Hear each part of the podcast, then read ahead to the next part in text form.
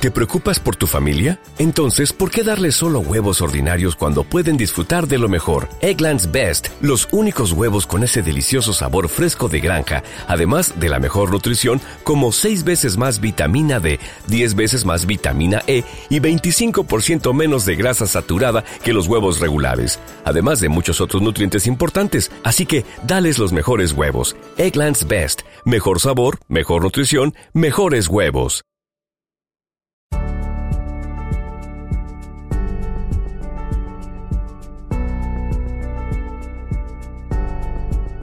Para conocernos más, para saber de la simiente que somos, para saber lo que nos hace iguales y diferentes a la vez, genéticamente hablando. Genéticamente hablando.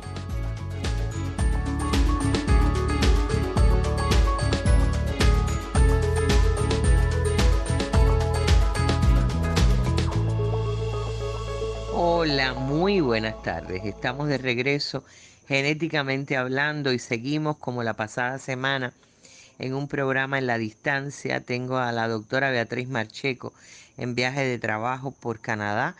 Esperamos que esté de regreso ya la próxima semana, pero mientras tanto no hemos renunciado, gracias a la tecnología, a poder seguir conversando con nuestra audiencia. Y bueno, como en estos días, por lo menos yo he estado bastante atormentada con, con el dengue. He tenido en casa casos de dengue, he pasado sustos grandes, he visto cómo evoluciona un dengue grave y conozco personas que, eh, bueno, han sido afectadas tan gravemente que han perdido la vida. No, no es una exageración, eh, la deshidratación es una de las causas, sobre todo en los ancianos. Entonces me preocupaba particularmente este tema, así que llamé a nuestra querida doctora Beatriz Marcheco Teruel, a través de WhatsApp y le mandé esta pregunta. Doctora querida, doctora Beatriz Marcheco, ¿qué tal si hablamos hoy del dengue? Ya sé que casi lo abordamos enteramente la pasada semana, pero hablamos en particular del dengue y de otro tipo de enfermedades transmisibles eh, en las embarazadas. Digo porque sé que es un tema que te preocupa de manera eh, principalísima por tu trabajo en la genética médica y que las señales que puedes ver, como se en determinado momento el Zika disparó las alarmas, quería saber cuánto tenemos que preocuparnos si tenemos embarazadas en casa por esta epidemia. Yo no dejo de llamarla epidemia porque me parece que ya hay demasiados casos, hay, hay una suerte de epidemia de, de dengue en el país. Bueno, pues qué preocupaciones esenciales hay que tener, que hay que cuidar, hay que velar en el caso de una embarazada de la familia que en definitiva no es una, sino dos seres queridos y a veces más de, más de dos. Adelante y buenas tardes. Hola, buenas tardes Arlene, qué bueno que podemos encontrarnos nuevamente con nuestros radioyentes. Y creo que sí, que tu propuesta es muy interesante porque por estos días no son pocas las personas que nos preguntan acerca de cuáles son los riesgos para las embarazadas que están padeciendo de eh, la enfermedad del dengue en este momento. Así que me parece muy buena idea que el programa de la tarde de hoy podamos dedicarlo a aquellas infecciones que pueden ocurrir en, el curso del embarazo, o sea, que pueden ocurrirle a la madre durante el embarazo y cuáles pueden ser los riesgos para el futuro bebé.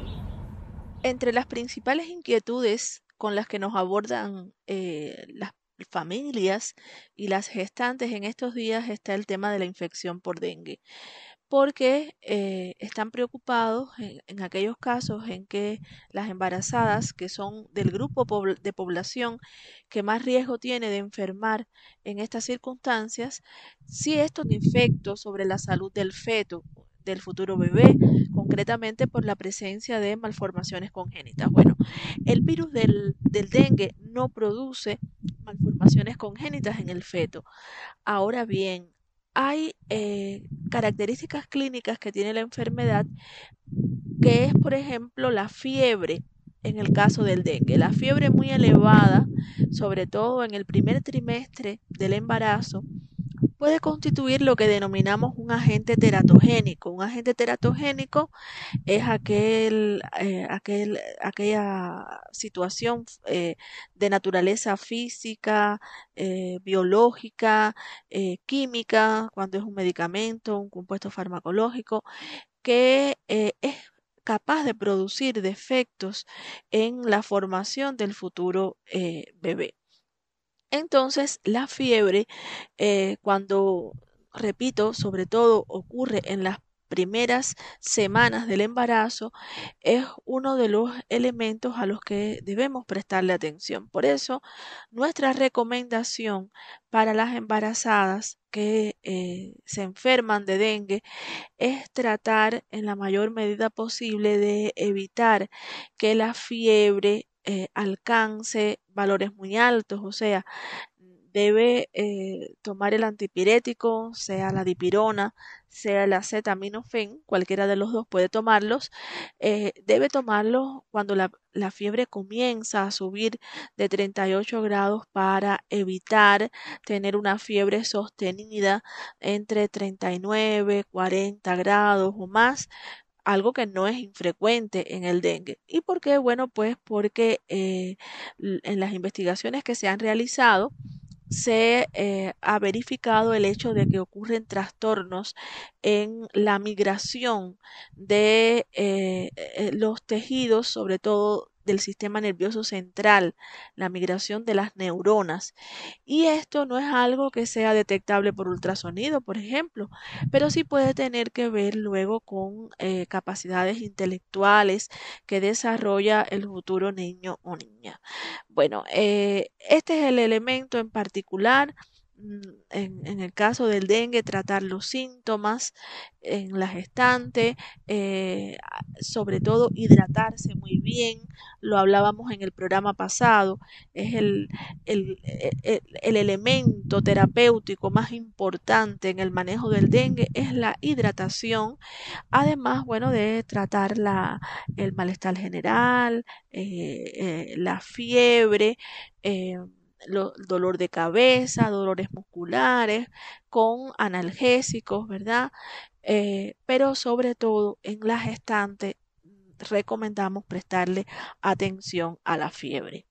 Bien, despejamos el tema del dengue en las embarazadas y pregunto yo, ya que hay tantos riesgos siempre, más riesgo eh, tanto en los niños como en las embarazadas con respecto al resto de la población, eh, me interesa, digamos que extender este tema hacia otro tipo de infecciones que podrían aparecer y a las que no suele prestarse la importancia y que pueden tener secuelas y, cuáles serían.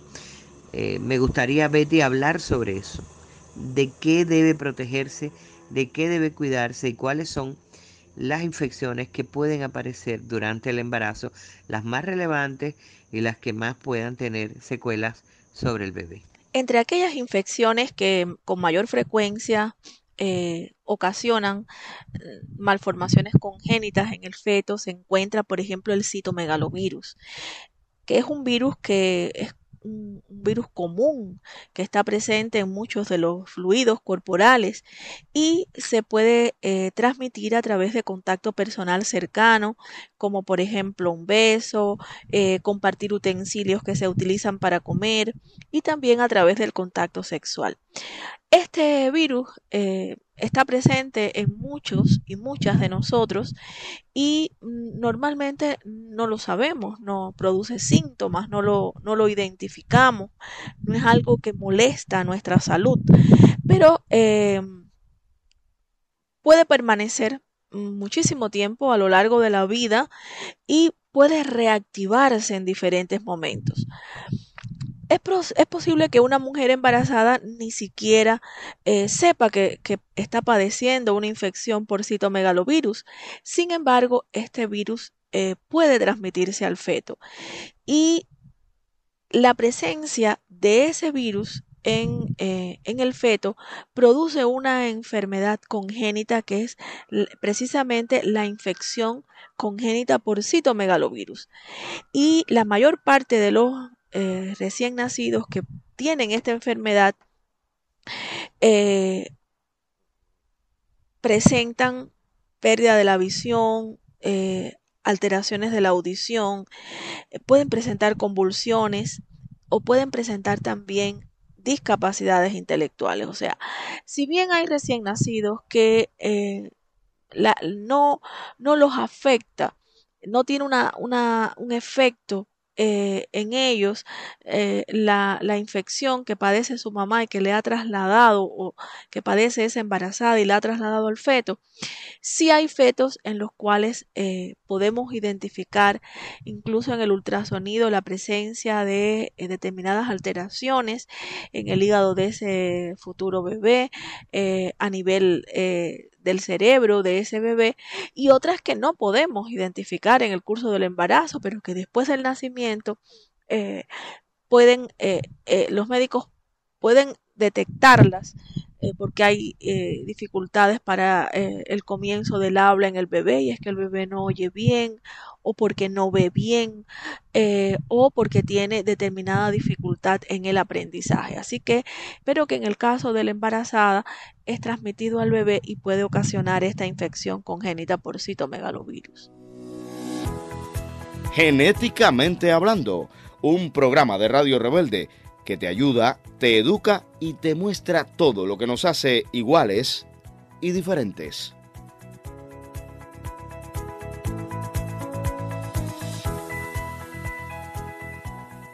Otra de las infecciones que pueden ocurrir en la madre durante el embarazo es la toxoplasmosis. La toxoplasmosis es una enfermedad que se origina por la presencia de un parásito.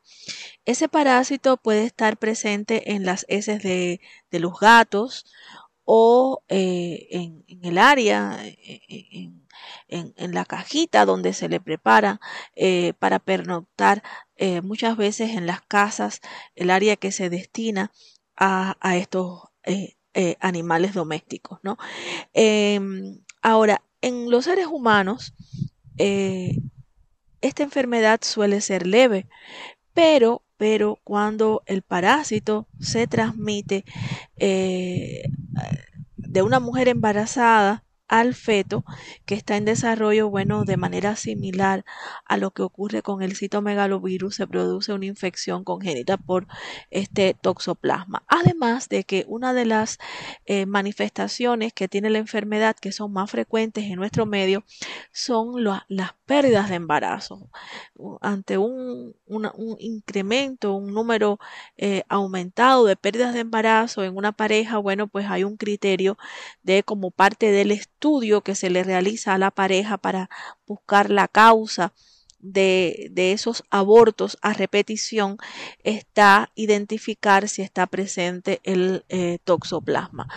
Em, esto como eh, una de, de, los signos, ¿no? Eh, el aborto reiterado en la mujer. Ahora, en el feto ocurren situaciones similares a las que explicábamos con el, con el tema de eh, el citomegalovirus. Se pueden producir calcificaciones en determinados órganos fetales, eh, puede afectar la visión, puede afectar incluso la audición y puede causar eh, discapacidades intelectuales en ese futuro bebé que Mm, bueno, pues esto eh, se traduce en, eh, en, capacidades que tienen que ver con el desarrollo del lenguaje, el, la, comprensión, eh, el aprendizaje de ese niño que va creciendo. de manera que es importante que estemos alertas, sobre todo cuando nos proponemos nos planificamos para tener un embarazo, bueno, pues el contacto que tenemos con estos animales domésticos, con, eh, con sobre todo con su materia eh, de desecho, su materia fecal, porque este parásito del toxoplasma gondii habita en, eh, en esas en los excrementos de estos animales. Ellos a su vez, esto, los gatos han, eh, contraen ese parásito porque eh, comen animales más pequeños o eh, determinadas aves y de ahí adquieren esto. Pero lo importante es que nuestra eh, población, las personas que nos escuchan, las mujeres en edad fértil, los hombres también en edad fértil, preocupados por eh, el, bebé que van a concebir, tengan presente que hay un riesgo eh, de tener defectos congénitos ante la infección por toxoplasma. Betty querida, hay un tema que cuesta mucho trabajo abordar se considera algo tan íntimo, algo que puede ser incluso avergonzar a la persona que lo padece. Me refiero a las infecciones vaginales, que son tan comunes eh, no solo por descuido, sino por prácticas inadecuadas o por, por razones disímiles que tú sabes mejor que yo. Pero pregunto, ¿también puede hablarse de este tema eh, implica algún tipo de riesgo, descuidar las infecciones vaginales que suelen ser tan comunes a veces sencillamente por un mal aseo o por um, una práctica sexual inadecuada. Pregunto, solo pregunto, eh, ¿cuánto pesan sobre el desarrollo y la calidad del embarazo y, la futura salud del bebé o de los bebés en las infecciones vaginales? Hay una infección muy frecuente en las estantes en nuestro país y, también en otros países, pero bueno, nuestro programa está dirigido a proteger y a eh, enviar mensajes educativos a la población cubana, que son las infecciones vaginales. Las infecciones vaginales son las más frecuentes que ocurren eh, durante el embarazo y que si bien no ocasionan malformaciones congénitas, sí pueden eh, tener una repercusión sobre la salud del recién nacido. Estas infecciones vaginales que eh, se agrupan en el término de enfermedades o infecciones de transmisión sexual eh, una de las consecuencias más serias que tienen es la eh, posibilidad de que ocurra un parto prematuro. ¿Y por qué es una consecuencia muy seria? Bueno, porque estamos eh, viendo precisamente en, en, esta etapa en nuestro país un incremento de el número de partos pretérminos. Y estos partos están ocurriendo en, en cualquier momento a partir del segundo trimestre. Eh, en ocasiones tienen como resultado un bebé con un peso muy, muy eh, bajo, inferior a los mil gramos. Imagínense ustedes un, bebé que pesa menos de mil gramos. Eh, si una libra tiene 460 gramos, es un bebé de, alrededor de dos libras. Eh, le es muy difícil sobrevivir. Está más expuesto a complicaciones, a infecciones y a que no eh, logre la supervivencia. Y en otros casos, aunque el parto pretérmino se produce en el tercer trimestre de la gestación, bueno, pues ese, ese niño que ha nacido es un niño con, en ocasiones con bajo peso, eh, lo cual también es un riesgo para infecciones eh, neonatales y para el desarrollo en general de ese futuro bebé. Por tanto, toda mujer embarazada eh, debe estar pendiente a aquellos signos o síntomas que pudieran estar eh, ocurriendo a consecuencia de la presencia de una infección vaginal como la clamidia, por ejemplo. Es una infección frecuente en, en las gestantes. Y eh, además de la, el parto pretérmino como complicación eh, a causa de esta infección, también ocurre que cuando el bebé atraviesa el canal de parto y están presentes estos gérmenes, bueno, pues con frecuencia ocurren infecciones oculares, infecciones del tracto respiratorio y entonces ya empiezan a combinarse, bueno, el hecho de que es un bebé pretérmino con bajo peso para... Eh, eh, con respecto a el, peso que debe nacer un bebé superior a los 2.500 gramos es lo, lo que esperamos, bueno, pues está menos preparado, ¿verdad? Cuenta con menos recursos para eh, defenderse, eh, asimilar los tratamientos para las infecciones que le pueden ocurrir. Por eso es tan importante la, tener relaciones sexuales protegidas en la mayor medida posible, tener parejas estables, para evitar esas infecciones de transmisión sexual y esas infecciones vaginales en las embarazadas. Eh, hay quienes nos han preguntado sobre la infección por gonorrea. Eh, la infección por gonorrea que no ha tenido tratamiento durante el embarazo se ha relacionado con abortos espontáneos, también con nacimientos pretérminos y con bajo peso del bebé al nacer.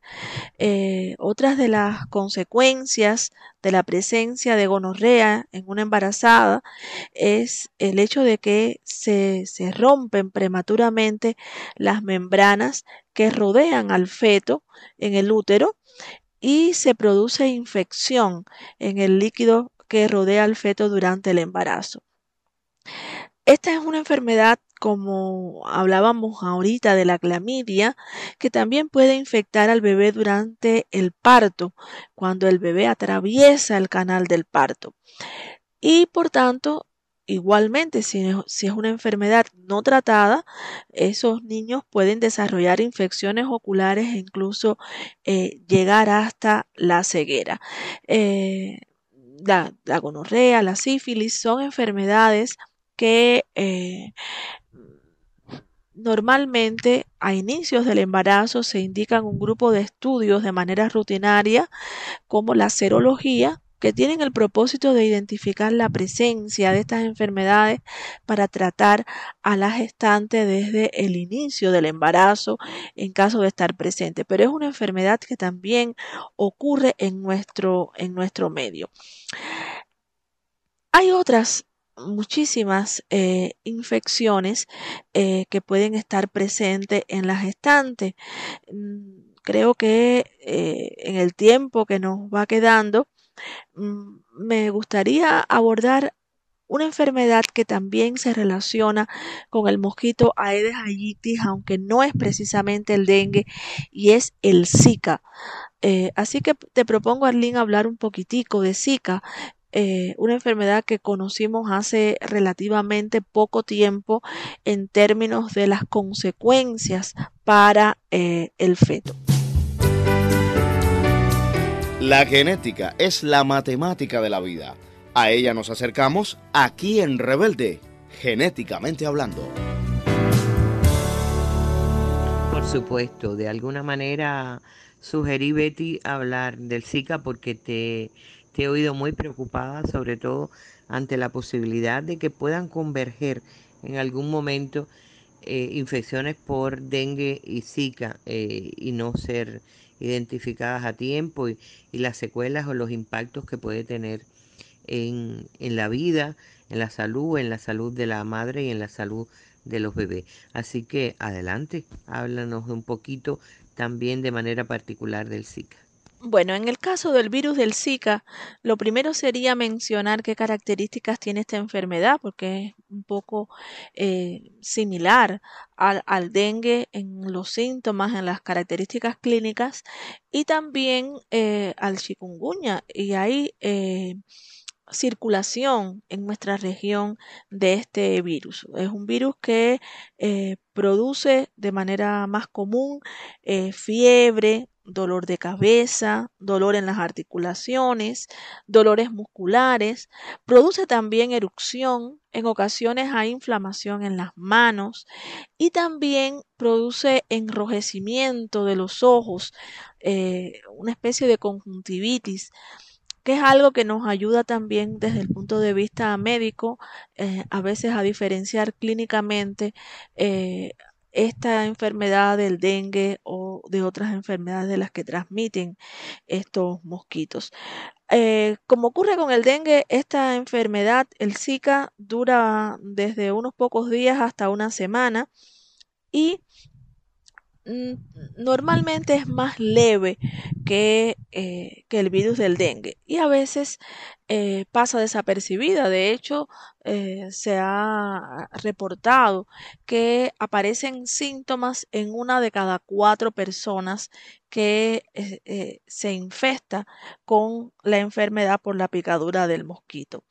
Ahora, la consecuencia más importante que tiene el Zika eh, la conocimos a, partir del año 2015, o sea, desde mediados de 2014 eh, eh, comenzaron a ocurrir casos en Brasil y en otros países, en la Polinesia, y se produjo Mm, los obstetras empezaron a reportar un incremento en el número de eh, niños que nacían con microcefalia y con otras alteraciones fundamentalmente del sistema nervioso central.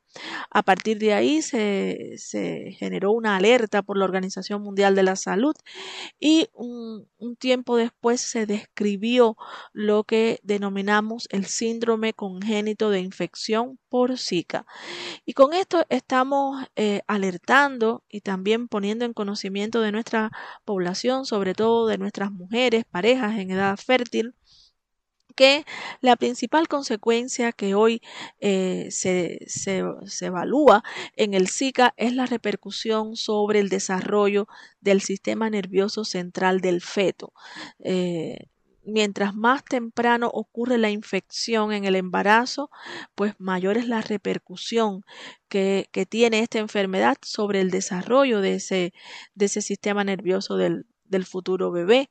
Y en momentos más avanzados del embarazo, eh, aún, eh, por ejemplo, en el segundo trimestre del embarazo, aún eh, cuando no son los periodos más críticos de formación del feto, también tiene un impacto sobre el desarrollo. O sea, el, Zika puede tener repercusión en cualquier momento de eh, el embarazo en que logre eh, transmitirse la enfermedad al feto. Más preocupante aún cuando eh, la embarazada se puede enfermar, no tener síntomas, porque ya decíamos que una de cada cuatro personas tiene síntomas, o sea, tres de cada cuatro pueden tener una infección asintomática y sin embargo el feto recibe esa, esa infección transmitida por la madre y, y está eh, de manera silenciosa actuando ese virus, que es un virus eh, llamado neurotrópico, o sea, tiene una afinidad por el tejido nervioso de ese, de ese feto, bueno, pues está generando alteraciones y eh, en el desarrollo, ya sea revirtiendo un desarrollo normal o ya sea generando un desarrollo anómalo de esas estructuras. Recuerden que esto es genéticamente hablando, yo soy Arlene Rodríguez de Ribete, el director de Metro Villaurrutia, y Joan Luis García pues se ocupa de armar todo este sonido y ponerlo para que ustedes lo lleven a todas partes. Muy buenas tardes.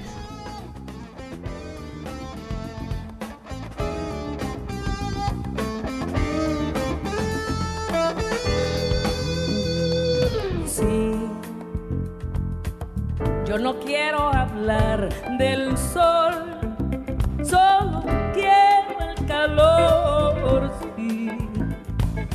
Yo no quiero hablar del mar, solo quiero su sal, porque de la vida lo material solo voy a cantar porque existir me interesa más que soñar. Solo voy a luchar por vivir más y más y más.